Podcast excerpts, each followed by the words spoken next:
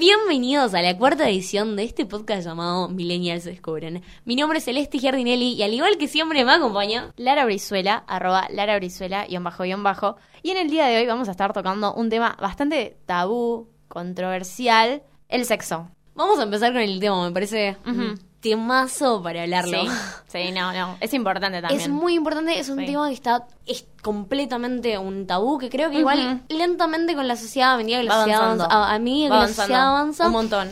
como que ahora se habla muy abiertamente Re. del mismo en Twitter, por ejemplo. Ah, sí. Pero Esta también es ola pe- de que pará. todas tuitean sobre coger. Sí, además, es, pará, igual, Todo es también, ¿eh? La información que se divulga en internet sobre esto, porque es un tema jodido y me parece que cada día está más naturalizado como hablar abiertamente, por ejemplo, no sé, en métodos anticonceptivos, que es como algo que requiere de mucho control y Que por suerte ahora se están difundiendo bastante Sí. más la importancia sí, de cada vez le llega más gente, que es súper importante también para mí.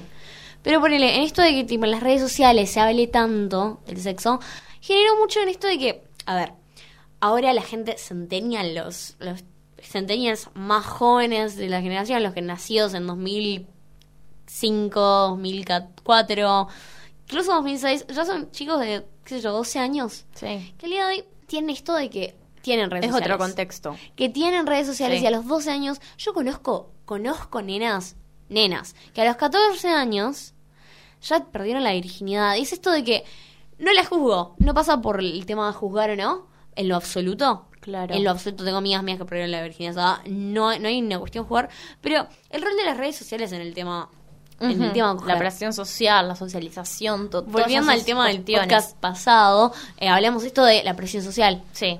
Y esto de la virginidad y el de ponerle. Yo creo que uh, a mí la, la presión social me afectó mucho a la hora de quiero, quiero tener relaciones sexuales. No, no, yo no. ¿Vos no? No, yo me lo tomé como súper tranquila. Yo soy una persona demasiado insegura respecto a mi cuerpo. Entonces, como que cuando yo, yo lo hice cuando sentí que tenía una persona con la que podía ser yo y que no me iba a juzgar. Bueno, a mí yo lo, o yo sea, me lo tomé a mi tiempo. persona. Me lo Yo- tomé a mi tiempo. Claro, yo tuve una muy buena persona, no me arrepiento para nada de mi primera vez. De hecho, tengo esto de que todas mis amigas, incluso me pasó que esto es al- sé que esto es algo raro. La mayoría de mis amigas me dicen, odié mi primera vez, la pasé horrible, me dolió mucho. no, yo lo pasé bien también. Yo, alta primera vez, yo dije, nací para esto. No, yo me de, la todas maneras, de todas maneras, y me parece muy importante aclararlo desde el principio del podcast, eh, en este caso estamos hablando de dos personas cis hetero, de las dos. Sí. Sí, y sí. es muy importante hablar de que estos, bueno, son experiencias, en lo parte de experiencia personal, hablamos de cuestiones de esto, cis hetero, pero no necesariamente Aplica o sea, solamente aplica- a eso. Exacto. Es- me parece que es muy importante destacar. Totalmente. Totalmente. Porque, inclusive. no, pero fuera de la risa, realmente es algo importante. Sí. Y de hecho es algo que, gracias a redes sociales, en ese sentido se estuviera empezando a visibilizar mucho más eh, esto de que ahora personas gays, personas lesbianas, puedan hablar un poco más, un poquito más abiertamente de su sexualidad. También el acceso a la información, que antes no había, o sea, hoy en día está como mu- es mucho más normal encontrar información que antes.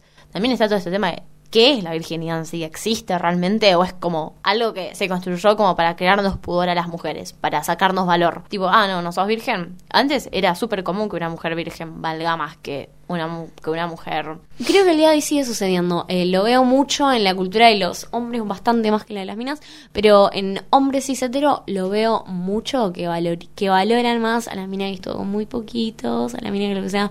A mí me pasa mucho que eh, me pasó que me habían como cumplido. Yo no estuve con mucha gente. Eh. Lo que a mí, la verdad, estuve con, con dos. Eh, de ninguno de los dos me arrepiento.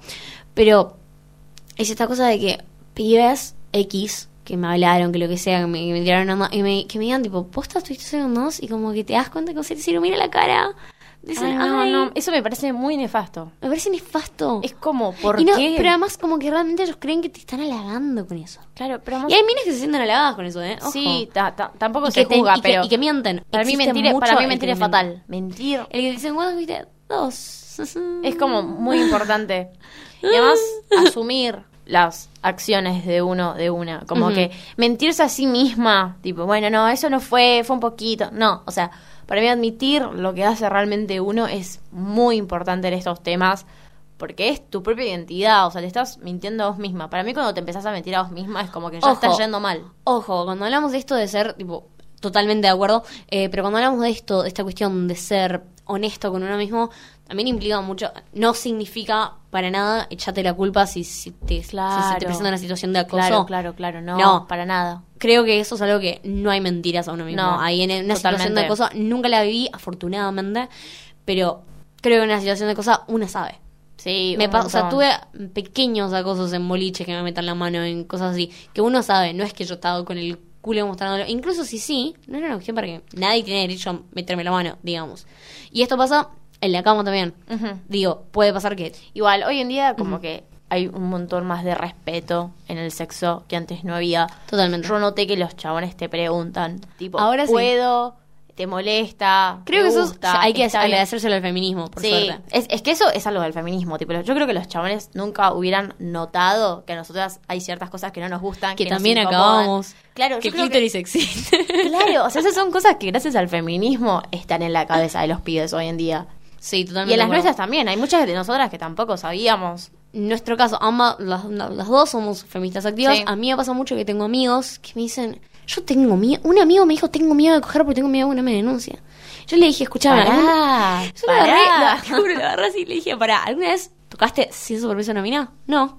Y entonces, ¿Alguna vez estuviste con una mina y dijiste, no, y dijiste, no, no, no, no, no, no, es que, es que creo que me- me- se me fue de las manos? No. Entonces, ¿por qué te va a denunciar?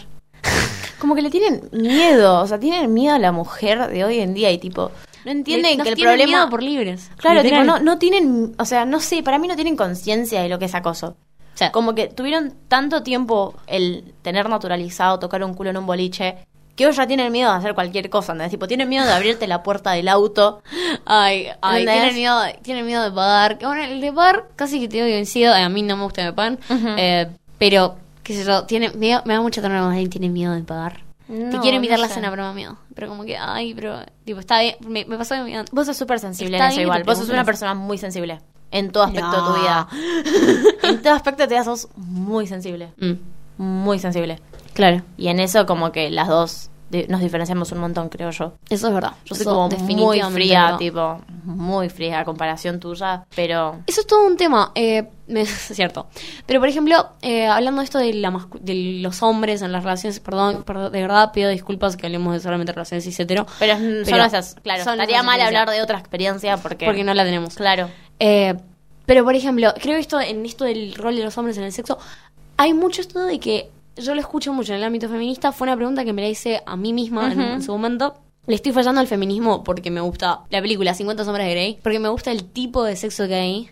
Le estoy fallando al feminismo el por- fetiche. no sí por el fetiche, sino estoy fallando al feminismo porque me gusta que me domine el vado. Que cuando estoy haciéndolo me gusta mucho la dominación. Y digo, ¿estoy fallándole al feminismo? A ver, vos como feminista radical creo que lo que sos. Sí, igual, Eh, no, para. Me parece que el llamarse feminista radical conlleva un montón de responsabilidades y de conocimientos que yo creo que todavía no no. tengo. O sea, leí bastante teoría feminista y adhiero un montón con la rama. Es una de las ramas con las que más adhiero y con las que más a favor estoy. Pero también me parece que conlleva un análisis muy grande que no cualquiera está en posición o condición de hacer. Yo todavía no me considero completamente una feminista radical. Pero, a ver, por ejemplo, el análisis que hace este tipo de feminismo es que hay que hacer un trasfondo y un análisis de que esto lo inculcó el porno. El sexo violento este lo inculcó el porno. El porno fue el que trajo ese estereotipo. Nunca miré porno, ojo. No, Nunca yo tampoco, porno. Me yo tampoco. Yo aprendí que me gustaba en 50 sombras de Grey. Bueno, no, a mí, a mí no. ¡Qué tipo, vergüenza! No, no sé, yo esto todo lo sé de la teoría radical Claro. y del análisis que este mismo hace a esta temática.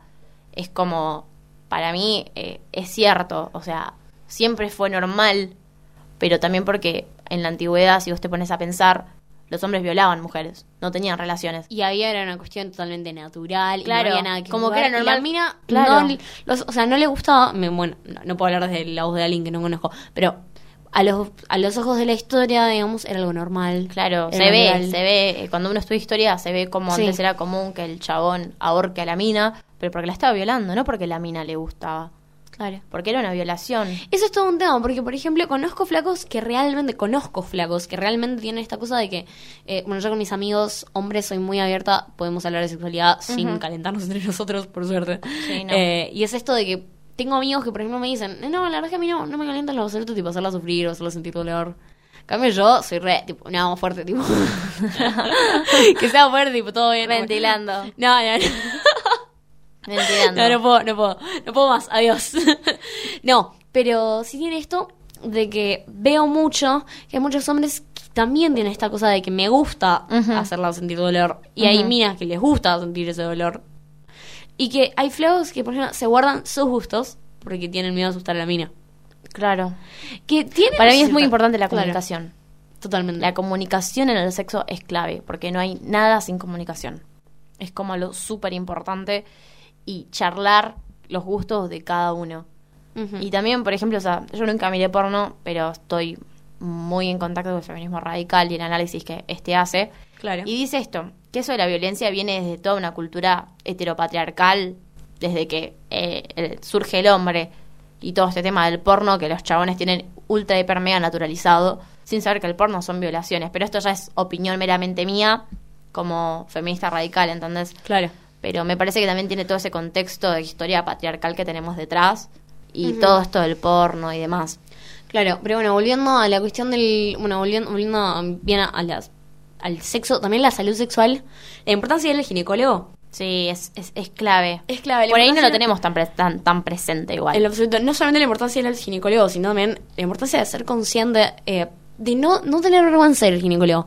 Me, de esto de también que los hombres aprendan a aceptar que, escucha, no es tan poco natural que a tu mina, si tenés mina, no es tan poco natural que a tu mina, y esto aplica, aplica a personas lesbianas también, no es poco natural que la otra persona tenga olor, por ejemplo. Claro. Que la mina tenga olor. Esto lo sé por seguro, afecta a un montón de mujeres y es mucho más normal esa, no me acuerdo cuántas de cada cuatro mujeres, pero era como algo así como una o dos o tres. Claro, como que es algo común, es Es algo... algo de lo más normal. Sí. Entonces, es una cuestión de que el flaco, me parece que por parte del flaco, como mía, es una cuestión de no le hagas sentir mal, pero decíselo, posta, pará. Claro. No, conozco, no es mi experiencia propia, pero le ha pasado a amigas mías esto de que el chico no, no va abajo, no hace, mm, Claro. no hace, no va para abajo Ay, a mí gracias a Dios me pasó siempre. y no va para abajo por una cuestión de que no, el tipo después ellos se iban al baño y se decían, ay, es que tengo olor. Claro, yo tampoco lo haría, tipo. Claro. Y es una vergüenza Esa, y no esa ni- culpa. no, que- esa culpa que, como que te hacen sentir es, es nefasta. O sea, en serio es muy. A mí nunca me pasó, gracias a Dios. Los Sí. chabones con los que estuve eran súper conscientes de todo. Y creo que es una responsabilidad para el hombre también, en la parte de decirle a la mina, escucha, eh, no quiero, es por esto, no tiene nada de malo, es de lo más normal, te llevo yo al ginecólogo, tipo, no pasa nada. Claro. Lo naturalizás. Me parece muy importante, importante naturalizar todas estas cosas. Es todo muy tabú. Con este Es tema todo es muy tabú. Y viste que hay mucha gente que dice, es que hay que dejarlo como tabú, que es algo de la intimidad. Pero me parece que el sexo es algo que se puede hablar. Que no, no cuentes... La intimidad genera desinformación. O sea, Me parece que si uno se guarda todas estas cosas, permanece en un estado de desinformación constante del que cuesta mucho salir después. sea, Yo, gracias a Dios, eh, que te vean en la posición de coger la poca gente que elijas, o la mucha gente, pero que vos elijas, claro. pero que no sea un tabú hablarlo. Además, me parece que también depende mucho de la educación sexual que uno reciba. ¿Tuviste educación sexual en la escuela? No. No, yo fui a un colegio católico desde la sala de cinco privado? años. Sí, católico y privado desde que Todo tengo... lo que odio. Sí, desde que tengo cinco hasta que cumplí los 18. O sea, toda- tuve, sí. jardín, primaria y secundaria las hice, las hice en un colegio católico. Claro. Nunca se habló de eso. Yo la información que re- recibí, la recibí por parte de mi mamá, que como que cuando se dio cuenta que estaba en una edad clave, me sentó y me dijo tal y tal cosa. Cuando lo pedí me llevó a la ginecóloga, me acompañó un montón en ese sentido. Claro. Siempre apoyó el sexo consciente Ujú. y también, no sé, pasa mucho también porque con mi mamá discrepamos un montón en la opinión sobre el aborto. Discrepamos un montón, ella está... ¿Tu mamá es prohibida? Sí, Ah. sí. No, Entonces, se me como que- ahí. Sí, entonces como que... Mentira, está todo bien. Entonces como que siempre fue como, cuídate, porque si quedas embarazada no te voy a dejar abortar. ¿Entendés? Entonces como que yo siempre tuve en presente eso del sexo seguro. Claro. Porque yo también tuve miedo. Pero también hay que tener cuidado con el sexo seguro. Porque ¿qué tan seguro es tomar pastillas anticonceptivas? No, nunca las tomé, eh, yo soy Yo muy sí. irresponsable. Bueno, vos me conoces a mí, yo pierdo todo. Sí. Pierdo, no pierdo la cabeza porque tengo pegada. Y creo que no soy la única persona que sufre Obvio este casi que te digo, no. un trastorno de que pierdo todo. Quizás me pasa de una manera un poco exagerada, pero me sucede. Entonces yo tengo esto de que yo dije, no, la verdad, eh, las pastillas es mucha responsabilidad, es mucha más responsabilidad de la que puedo manejar.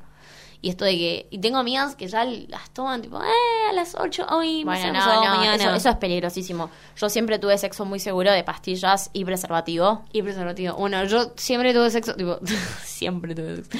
Las veces que tuve sexo, le- mis pocos encuentros sexuales, me, me encontré con preservativo siempre y preservativo punto. No, bueno. Pero por problema con las pastillas. Algo que yo lo veo mucho, Ajá. que mis amigos dijeron, ¿what? Es esto de que se salga, sale, sale, el, el sale, está dentro, digamos, está dentro, pasa, pasa lo que pasa, sale, hacen algo más y le vuelven a meter el mismo preservativo. No, No. se cambian el Eso preservativo. es nefasto. Eso es nefasto. ¿Por qué? Porque el preservativo está caro, perdón, pero los pañales están mucho más caros todavía y el aborto también está caro. Pero además, además de ese lado, por ejemplo, las pastillas anticonceptivas tienen una cantidad innumerable de efectos secundarios. Sí. Cuando yo las empecé a tomar, me acuerdo, me venía muy poco. Tenía ciclos. Tenía ciclos tipo, no, es muy jodido porque yo este año dejé de tomar pastillas. ¿Las anticonceptivas? Sí. Mira. Y mi primer ciclo sin pastillas anticonceptivas me venían cataratas. Ay, no. Y eso es, lo hablé con la la ginecóloga. menstruación es algo también muy tabú. Sí, lo hablé con la ginecóloga y me dijo, son las pastillas. Y Mira. fueron tres, cuatro ciclos en los que yo no podía hacer otra cosa que estar en mi casa de la cantidad que me bajaba. Claro. Y además, por ejemplo, no sé, la cantidad de desinformación que ronda con las pastillas anticonceptivas. Bueno. si tomas un, un ibuprofeno no hace efecto, si tomas esto no hace efecto, deja de funcionar, Ah. si la tomas... Tienen como mucho esas contraindicaciones que nadie te las dice. Cierto. Perdón, curiosidad. Eh, para, primero, volviendo a esto de, las, de los anticonceptivos, bueno, por ejemplo, a mí el anticonceptivo que más me llama la atención es este que tiene muchos pros y muchos contras. Eh, contras, que en realidad son experiencia de otra gente a la que le funcionó mal, que es esto de que eh, se llaman chi- es el, es el implante. Te lo Ah, pones en sí, el brazo, chip. El chip, sí. es un chip, te lo pones en el brazo, no vale nada. Y es una cosa que por cuatro años, ¡pum! Instantáneo. Tenés siete días que esperar hasta que se termine de activar. Y juego con todas tus hormonas y puedes coger, sí. tipo, puedes coger Pará. sin preservativo, sin quedar embarazada, sin riesgo de quedar embarazada por cuatro años. Y te recomiendan sacátelo a los tres, por las dudas. Pero igual, el juego hormonal que producen los métodos anticonceptivos Tal cual. es impresionante. Yo Bueno, lo he yo, quiero hacerme, yo quiero hacerme eso y me da mucho miedo el juego hormonal. Pero, por ejemplo, ¿alguna vez tomaste una pastilla el día después? No, ¿No? no, no, gracias a Dios, Bueno, no. yo sí, yo tuve una vez una experiencia donde me asusté. Eh, me asusté por una pavada, la verdad no tendría que haber estado asustada. Claro. Pero ante la duda, nunca había tomado una, está bien, ya fue. Es muy jodida la Lo pastilla hice. después. Tuve mucha suerte, sabes que no tuve efectos secundarios. Eh, todas mis amigas, la mayoría que alguna vez tomó una pastilla el día después, vomitó, tuvo. Yo no. Tengo un organismo fuerte, supongo. La toleré muy bien. Pero Yo no, le tengo mucho tema. miedo a la salud sexual. Es ¿Sí? algo con lo que le tengo mucho miedo, me parece algo súper importante y que nunca se tiene la suficiente información. Huh. Ahora, por ejemplo, yo nunca más creo que volvería a tomar pastillas anticonceptivas. Consi- ¿Consideras la menstruación parte de la salud sexual? Sí. Sí. Me parece que ¿Qué saber... ocupas? Perdón, perdón. ¿qué usas? ¿Qué utilizas? No, Eh, uso toallitas, ¿toallitas? y Ah. tampones, pero quiero usar la copa. Yo, yo uso la copa menstrual y es ¿Usas la maravillosa. Sí, Ay, la yo la recomiendo mil. Todo el mundo la Tengo una recomienda. de sobra, tengo una de sobra, de hecho. Nunca la usé. ¿En serio? De verdad, tipo, tengo una, está en la bolsita sin abrirse, te la ¿Me regalo. la querés traer? Gracias. Intercambio. Ah, bueno. No, la quiero, yo la quiero empezar a usar, me parece algo ultra eh, bueno. Higiénico. Además de higiénico, bueno para el ambiente, que también es algo muy importante. Sí, la verdad. Tipo, los tampones y las toallitas no son lo más higiénico y lo más eh, eco-friendly que, que se puede encontrar en el En mercado. lo absoluto es una locura. No, no, el derroche de plástico que genera. Pero bueno, eso, eso es otro tema. Totalmente. Pero no, eh, yo le tengo mucho miedo a las Vegana hormonas. empieza a hablar de. Sí, hashtag, hashtag vegetariana hablando de salud mental. No, pero le tengo mucho miedo. Demasiado porque he vivido lo que hacen las pastillas anticonceptivas. Mira. Y generan posta, yo sentí mucho el cambio. Yo tenía ciclos en los que engordaba tomar y el 5 dejar de kilos, ciclos en los que bajaba 6, que menstruaciones en las que no me venía.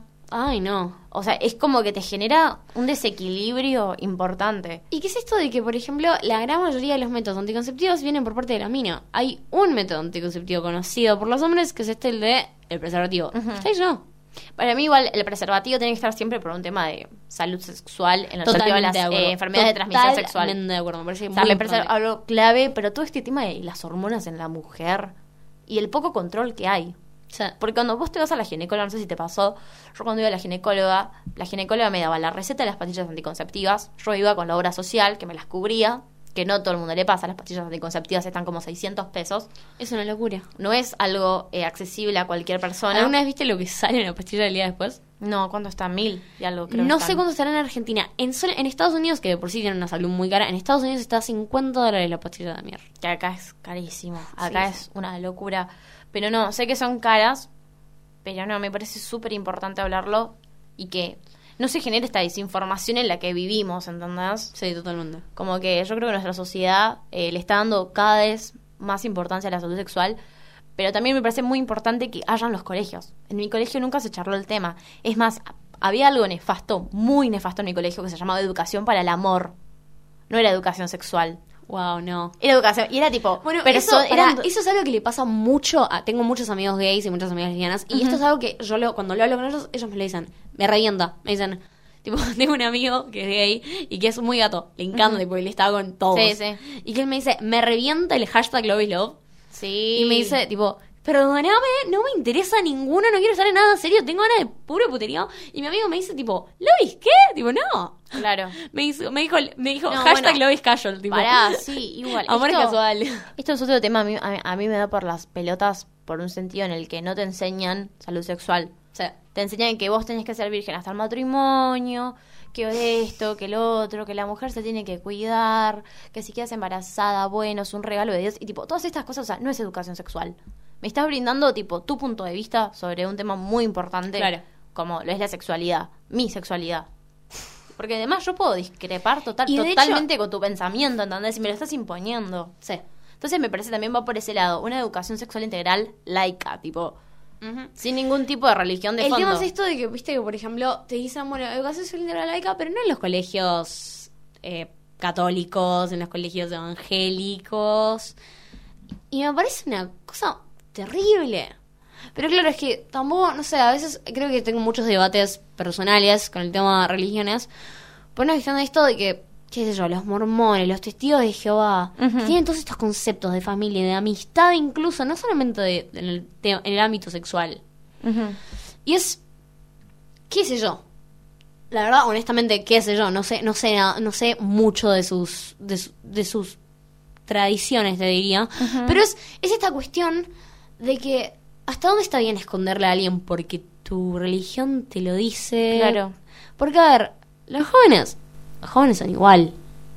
Y de acá a que, de hecho me pasa mucho que veo esa hipocresía muchísimo y me da mucha bronca cuando la veo. Amigas extra católicas, tipo, hashtag Dios te amo, hashtag te amo iglesia. Claro. Y- Sí, y yo están también, re yo en esa. Un pero montón. Re en esa. Sí. Pero después, por el grupo, no saben con quién, con quién cogí anoche. Bueno, yo tuve un dilema muy grande con eso. Claro, y está bueno, onda, no te juzgo que cojas con el que quieras. Pero no me vengas con que Claro, la hay que tener como con- una correlatividad A entre ver, tus pensamientos y tus claro. acciones. Totalmente. Me ha pasado de pelearme con amigas porque, tipo, criticaban ciertas cosas que después vos las veías el fin de semana haciendo. Claro. Y es como, dale, media pila, o sea, vamos a ser coherentes, vamos a ser coherentes, porque también hay un montón de hipocresía en este tema. Claro. O sea, el mentir y, no sé, también me parece muy importante la honestidad con los padres. ¿Sí? Tengo amigos que, ay, que eran un desastre. en el sentido en el que, tipo, no le contaban a los padres lo que hacían. Tomaban cualquier cosa que encontraban en Twitter que podía ayudar Ay, para un aborto, que podía ayudar para esto, para un retraso. Bueno, a ver, Eso yo me enteré de muchas cosas. Pero por ejemplo, ahí el rol de las redes sociales es, es- el rol de las redes sociales es importante en el sentido este de que, qué sé yo, yo me enteré de la existencia del misoprostol por Twitter. Claro. Yo me enteré del gran debate del aborto por Twitter. Yo me enteré un montón de cosas importantes en mi salud sexual de hoy en día por redes sociales. Yo siempre digo que Twitter ha sido una gran fuente de información. O sea, Twitter es donde lo leas, vas a Google Chrome o vas a Safari, si tenés Y lo iPhone. chequeas. y lo chequeas. me parece El tema muy es que está, importante está- también, ¿eh? está el tema este de que la gente no lo chequea. Y el hecho de creer que porque lo googleaste, lo chequeaste. Claro. En realidad no, hay mucho andar al gine. Sí, no, para mí es clave, bien. clave la salud sexual, el ginecólogo o la ginecóloga. No sé, yo me siento más cómoda con mujeres, Ser- por claro, ejemplo. Ser abierto, pero además también ser abierto con tu pareja, tipo, escuchá, eh, Para mí, no mentirse. no mentirse. La comunicación, siempre, yo siempre hablo de la comunicación, el no mentirse, porque hay mucha gente A que ver, se para, miente. para, para, para. Hablemos de esto. Eh, depilación. La epi- para, ¿sabes? No, ¿sabes qué? Yo me lo enteré el año pasado, es gravísimo. Eh. Yo no sabía que depilarte te deja más expuesta a infecciones. Sí. En realidad sí lo sabía, pero... No, yo no lo sabía. Ah. Y me enteré, o sea, el, el pelo... Pero que ahora lo haces... Sí, el pelo tiene tipo una función que es prote- proteger a la vagina de infecciones, hongos, bacterias. Ajá, Vos le estás sacando esa capa natural claro. y quedas ultra más expuesta. Bueno, a mí me pasa que en lo personal no me gustan los pelos en ninguna zona de mi cuerpo, mm, exceptuando mi, mi, mi cuero cabelludo, digamos, eh, o sea, la cabeza, pero no me gustan tampoco en las zonas del cuerpo de otra persona. Y acepto que son normales, acepto que son naturales, pero no me gustan ni en los hombres, onda, el pelo en los brazos me da... Claro. Los brazos me no, pero las piernas, incluso en los hombres me dan... No, a mí, a mí me parece que es algo tipo súper subjetivo a lo que la otra persona puede o puede no hacer. Y tampoco me molesta. Pero me parece importante el, que no haya una presión. Claro, totalmente. Para mí, si te querés depilar, genial, hacelo porque vos querés y vos sentís la necesidad de. No porque, ay, capaz no me quiere coger porque no estoy depilada. Tipo, no. O sea, no, no, no. Para o mí, sea, vos me has tenido ahí, Lara, Sí. llorándote, tipo, sea- ay, boludo, me depilé. claro, o sea, para mí es clave hacerlo, tipo, siendo consciente de que lo haces porque vos querés. Porque, y así como también hay gente que no se quiere depilar y está perfecto. Es más, está mejor. Porque tiene esa barrera natural Claro, que el bueno. cuerpo, que el cuerpo te da. Yo cuando lo leí y me enteré dije, no puede ser, mi vida es una mentira. Porque Claro. a mí siempre me hicieron creer tipo, ¡iu, pelo! ¡Qué asco! Bueno, yo te digo iu pelo, pero porque me da un iu pelo, pero me da un iu pelo en general. Claro. A mí el pelo en la ducha me da un iu pelo y es pelo de Claro. la cabeza, no. eh, Claro. pero gusto No, personal. No, no, no, no. Yo me siento totalmente alejada de eso. Mirá vos. Y es más- Pero por ejemplo, no tengo el iu pelo para hacerse mimitos en el pelo. Para, tipo- Claro. No sé, no, no. es curioso. No, no. Y además, tipo, la depilación es algo tipo súper jodido. Uh, eso sí. O sea, duele un montón, es súper antihigiénico. Chicos, si una chica alguna vez, hombre, si una chica alguna vez se depila por ustedes, Claro. no sean como no sean como otras personas y no bueno para También, si, si una persona... no pero realmente chicos por favor si una chica se depila por ustedes Valórenlo. man Duele, duele, duele en Duele, serio, sale plata, sí duele. Y también si no se depila, no le digan nada. Porque está en su derecho de no depilarse. Porque eso también es otro tema. Tipo, cuando no estás depilada y te miran mal, ay te sentís te sentís tan mal. y hay un efecto de inseguridad muy te fuerte crea, te- es que te crea una inseguridad muy grande. Para mí, como que es importante ese respeto mutuo. Que me parece que hoy en día se da bastante. En las relaciones ya, tipo, de parejas. Me parece que esto de, tipo, el- ya estar, tener relaciones sexuales sin, de- sin estar depilada ya es como algo súper normal. Pero también es una cuestión de acostumbramiento, creo yo. Sí, totalmente de acuerdo. Ahí estoy totalmente y absolutamente de acuerdo. Eh, ¿Qué sé yo? Es, es todo un tema. También me parece muy importante que, por ejemplo, si tenés relaciones sexuales estables con una persona, independientemente de tu, de tu opinión respecto a si sos cis hetero, si sos eh, lesbiana, o si sos gay, o si sos, bueno, bisexual, independiente del género de la persona con la que estés, si tienes una relación relativamente estable, me parece clave el, bueno, vamos a coger mucho, eh, hay más chances de que un rapidito suceda. Sí. Analicémonos los dos. El SIDA, Totalmente. analicémonos los dos. Y que sea una cosa como compañía y que está todo bien y que no tiene que ser una relación de novios para poder ir al médico. Me parece una cosa tan... Volverlo natural, como un trámite más, como ir a Sí. comprar el preservativo, ¿me entendés? Sí, sí, un montón. Un montón. Y además O sea- lo que a mí me encanta hoy en día también es que la mujer tiene sus preservativos. Ah, yo, ¿sabes que tengo una mala experiencia con eso? ¿En serio? Me pasó una vez esto de que venía yo con... Yo tengo siempre un preservativo en la, en la, en la billetera. Siempre. Wow. Sexy. Hot. No, no sé si hot, pero lo tengo siempre, qué sé yo, es mi fija, tipo, lo tengo ahí. Claro. Porque nunca sabes. Ah, no, no, necesariamente por mí. Le pasa a mis amigos que me Para, se datazo. lee. Eh. Datazo. El No preservativo no quedarse tiene ahí que ir a la en- billetera. Ya te, ya te lo dije y no me haces caso, pero bueno, nada. A, a los que no saben. El preservativo no puede ir en la billetera o en un lugar de mu- mucho calor porque se pincha. Bueno, pero. Tiene que estar en un lugar donde le corra aire, un en cajón. Mi caso, bueno, mi billetera, bueno, pero mi billetera es particular. Tipo, no, o sea, Se traten de no tenerla en la billetera. Por las dudas, traten de no tenerla. Traten de llegar a su casa y tenerle un cajoncito. tipo, Bueno, yo es de todas peligroso. maneras siempre tengo el mío. Igual tengo mi caja, vos conoces mi caja. sí, sí, sí, caja. Tengo una caja con preservativos que diseñada por Prime, tipo, está hecha para esto. Sí, no, no, no. Eh, no, pero tengo mi preservativo siempre en la billetera y tiene esto de que me pasó una vez que un pibe y una, en realidad una piba, me pasó una vez con una piba, que una piba me diga, ay, ¿por qué tienes eso? Tipo, ¿no te da vergüenza que te lo vean? Claro. ¿Por qué habría darme vergüenza si no la pongo, no la uso yo, la verdad? Le dije, antes tenía tres, se fueron dos, ¿eh? Claro. Se fueron dos, yo no los usé. es un amigo que en una fiesta no tiene y para mí es, qué alegría me da no ser tía todavía, boludo. No, no, es que me parece es algo fundamental para mí. Me parece muy importante este ida y vuelta eh, con tu pareja, con tu compañero de vida. Me parece algo muy no sé de vida, pero de, de, de temporada. de ciclo, de mes. Con tu tu- compañero de mes. ¡Wow! Estaba- no, ¿Quién pudiera? no. ¿Quién pudiera? El verdadero quién pudiera. No, pero me parece también que hoy en día está muy naturalizado también que la mujer proponga sexo. Como que antes Sí. era, no, lo tengo que conquistar, que él se me proponga. Como que hoy en día es mucho más natural tener esta mujer Mandate, que, mando, que sí. quiere, claro, que, que le gusta el sexo y lo dice abiertamente, que antes no pasaba. Es Está bueno. importante que suceda. Está me bueno. re importante que suceda. Me parece importante también, o sea, visibilizar que las mujeres tenemos deseo sexual. Ah, totalmente. Como que antes no era, era como, tengo ganas de coger. ¡Ah! Una mujer No, no, con no. ganas de coger. Y el hecho creo que, que hay mucho ahí, eh, habla mucho de la confianza, con esto de que estando un tabú, por lo menos en mi caso, habla mucho de la confianza, el hecho de que puedes expresarle a alguien abiertamente, tengo muchas ganas de que vos me... Me parece una... No te sale. no, bueno, pero me parece una cuestión así de, de que hay un cierto nivel de confianza para que vos puedas decirle a alguien abiertamente, tengo muchas ganas de que vos me... Blanco. Eso. tengo muchas ganas de que vos me hagas algo. Me parece una cuestión importante. ¿Ves que lo estás haciendo tabú? ¿Ves que no lo querés decir? ¿Ves? Sí, es terrible. ¿Ves que, ves que no Es terrible. Te odio, odio. Ay, basta, bueno. Socialización femenina y yo. Esto fue todo en el podcast de hoy. Esperamos que les haya gustado, darles algunos tips, que los hayamos informado en algún Y sentido. totalmente siéntanse libres de hablarnos a cualquiera de las dos. O Sí, sigan- vayan al ginecólogo. o Sobre todo vayan al podcast. ginecólogo. Háganse estudios, háganse ver. Totalmente de acuerdo. Sigan al podcast en redes sociales que acabamos de abrir Instagram, arroba md-podcast. Activen las notificaciones para saber cuándo actualizamos alguna cosa. Totalmente. Cuando, cuando subimos algún, algún podcast nuevo.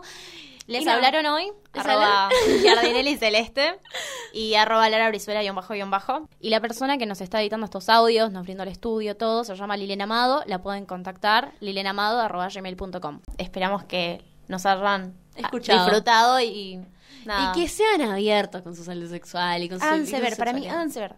Ginecólogo. Háganse siempre. la, háganse la caja. Siempre.